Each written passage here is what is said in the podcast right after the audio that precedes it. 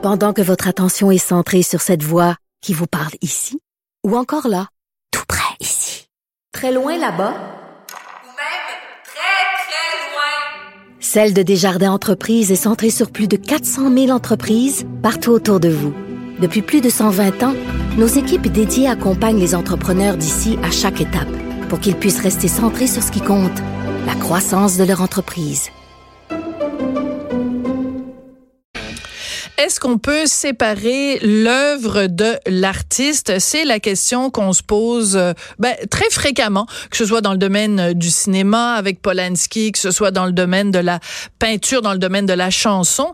Et le New York Times a carrément posé la question de façon encore plus claire euh, tout dernièrement en se demandant est-ce qu'on peut encore regarder des tableaux de Paul Gauguin, sachant que quand il était en Polynésie, ben il couchait avec des jeunes polynésiennes de 13, 14 ans et euh, qu'il leur a même fait des enfants. Est-ce que ça veut dire qu'on ne peut plus regarder des tableaux de Paul Gauguin ou en tout cas plus les montrer dans les musées? On va se pencher sur cette question-là avec Nathalie Bondil. Elle est directrice générale et conservatrice en chef du Musée des Beaux-Arts de Montréal. Bonjour, Madame Bondil, comment allez-vous? Ça va bien, merci beaucoup. Alors, est-ce qu'on doit arrêter de regarder les magnifiques tableaux de Paul Gauguin? Parce que dans sa vie personnelle, euh, c'était, il était un petit peu trop amateur de chair fraîche? En fait, euh, il y a un proverbe, euh, et c'est la sagesse populaire qui dit donc autre temps, autre mœurs. Oui. Euh, ce qui ne veut pas dire que nous devions être aveugles euh, ou insensibles donc à des changements et de nos mentalités. si je fais la comparaison avec la cigarette, par exemple. Euh, c'est assez simple et c'est assez peu polémique. Euh, donc euh, effectivement, à une époque, euh, les parents fumaient dans la voiture des enfants. dans les films, on voyait très souvent Anne-Fred Bogart fumer la, la cigarette avec beaucoup de séduction. Maintenant, ce sont des codes qui ont vraiment changé. Mais est-ce que pour autant, donc, on ne doit plus regarder donc un film d'Anne-Fred Bogart? Je ne crois pas. Non. par contre, et c'est la même chose, je dirais pour Gauguin, mais aussi euh, Rodin et bien d'autres artistes, parce que euh, il y a de cela euh, un siècle, les, les mœurs étaient différentes et ce n'est pas du tout pour excuser, mais c'est plutôt pour contextualiser. Et c'est ça qui est important là-dedans, c'est de ne pas, à mon sens, à la fois donc censurer mhm. ou au contraire donc ne rien faire, euh, être indifférent. Entre la censure et l'indifférence, il y a une place pour la pédagogie, pour l'éducation, pour l'explication, pour la conversation. Pour la conversation. Hein. La démocratie, c'est quand même l'organisation de la complexité en profondeur. Donc, euh, il est absolument normal et sain pour une démocratie de débattre. Et euh, je crois que quand on réfléchit dans ce sens-là, avec un sens d'ouverture qui promeut le dialogue, eh bien, normalement, on devrait arriver à regarder, probablement avec des lunettes un petit peu euh, euh, différentes, mais les œuvres d'un grand artiste, mais qui effectivement donc s'est conduit de manière répréhensible au jour d'aujourd'hui avec les critères d'aujourd'hui. Parce que euh, donc euh, euh, cette fameuse exposition de Gauguin qui est à la National Gallery de Londres, ben, elle avait déjà été montrée à Ottawa à notre ben, notre musée des Beaux-Arts, notre National Gallery of Canada à Ottawa donc au mois de mai. Et quelques jours avant que l'exposition commence, le directeur du musée s'est promené et là il a dit il a fait changer différentes étiquettes en fait les descriptions qu'on met devant euh, les œuvres parce que à un moment donné justement il y a euh, une œuvre de Gauguin qui s'intitule Tête de sauvage et là au lieu de d'enlever le tableau on a mis une petite note explicative en disant ben écoutez à l'époque des mots comme sauvage et barbare ça faisait partie du langage courant. Donc on a décidé de garder l'œuvre mais de l'expliquer. Est-ce que c'est pas tout le temps ça qu'on devrait faire? Mais en fait, c'est tout à fait ce que l'on fait.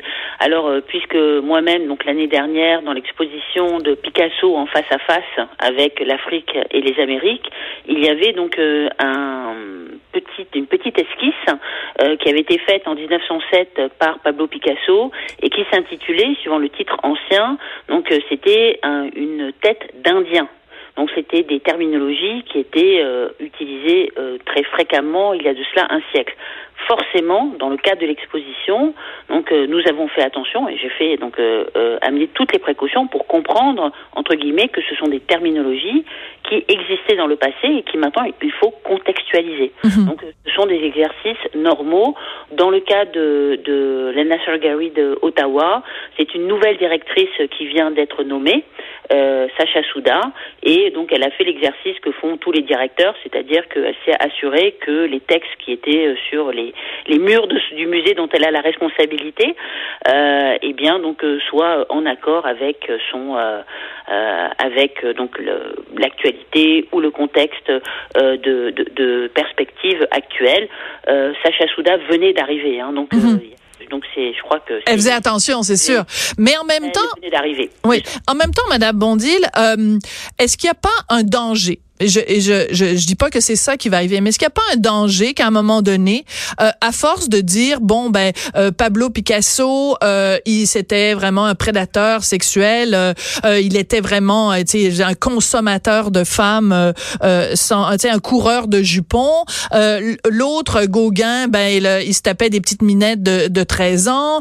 L'autre il a fait ci, l'autre il a fait ça. À un moment donné, il va il va plus y avoir aucun artiste qui va avoir un dossier totalement vierge.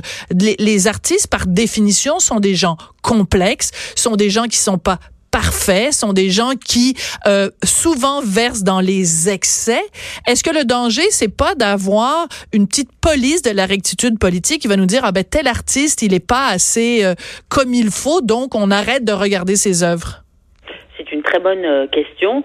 De toute façon, moi, je ne crois pas que ce soit simplement donc euh, les artistes. On Oui. parle beaucoup des artistes parce qu'ils sont euh, très euh, euh, médiatisés, Mhm. forcément. Ce sont aussi des, des personnalités qui deviennent publiques parce que donc ils ont un talent. Cela dit, le talent n'excuse pas donc le comportement. Ça, c'est très clair. Bien sûr. Euh, Je pense que si on regardait la, la vie de euh, de nos concitoyens et concitoyennes dont je fais partie, donc il n'y a rien qui soit euh, parfait. Heureusement, en fait, je pense pas être euh, donc euh, euh, exemplaire à 100%. euh, sinon, je serais pas humaine. Euh, mais euh, ce que je veux dire, c'est euh, c'est que cette question-là, elle, euh, elle concerne donc euh, des pratiques qui ont été euh, faites il y a un siècle. Ce sont aussi des questions que l'on se pose sur des grands écrivains comme Céline, qui ont été Mhm. furieusement antisémites, Absolument. encore sur Shakespeare, sur Cervantes, etc., etc. Il y a beaucoup d'artistes euh, ou de philosophes. Je pense que ce soit à Renoir, à Monet, donc qui avaient des enfants adultérins, comme ça se faisait très souvent à l'époque. Je pense à Rousseau, le philosophe, donc euh, qui a laissé tomber ses donc euh, ses À enfants. l'assistance etc. publique. Oui. Voilà, donc euh, c'est en fait si on devait faire donc une liste donc des inconduites au jour d'aujourd'hui de ces grands philosophes, grands écrivains, grands artistes, il serait donc cette liste serait donc très longue. Après donc quelle est l'attitude que l'on doit avoir par rapport à ça? Quelle est l'attitude?